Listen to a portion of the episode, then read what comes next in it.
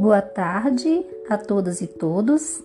Estamos aqui para mais um momento privilegiado de aprendizagens significativas no componente científico Tópicos Especiais em Linguagens, Linguagem, Cultura e Alteridade para o Círculo de Bakhtin. O componente é orientado pelo professor Manassés Xavier e pela professora Eliette Santos. Convidamos a todas e todos a compartilharmos os conhecimentos a respeito dos textos 1 e 2 contidos na obra Educação, Arte e Vida em Bakhtin, cuja organização foi de Maria Teresa de Assunção Freitas. O texto 1, intitulado Bakhtin Tudo ou Nada, diz aos educadores: os educadores podem dizer muito com Bakhtin Está a partir da página 11 desta obra e é da autoria de João Vanderlei Geraldi. O texto 2, que inicia na página 29, intitulado A Educação como Resposta Responsável, apontamento sobre o outro como prioridade, é de autoria de Sônia Kramer. Nosso grupo de estudos e de compartilhamento de saberes é composto por por mim, Malu Serafim, por Everton, Jennifer, Márcia, Solaneres e Auriele. Um pouco sobre a organizadora deste livro.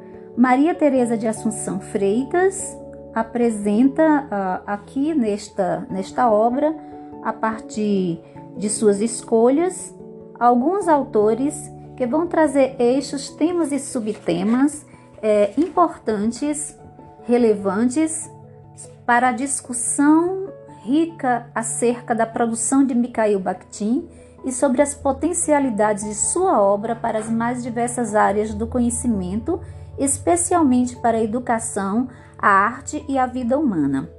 Ela é professora aposentada da Faculdade de Educação da UFJF coordenadora do grupo de pesquisa Linguagem, Interação e Conhecimento da UFJF e pesquisadora do CNPq, Bolsa de Produtividade de Pesquisa ID.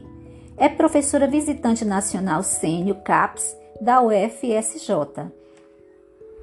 Sobre Bakhtin, 1895-1975, é essencial se apontar que é um dos maiores filósofos do nosso tempo.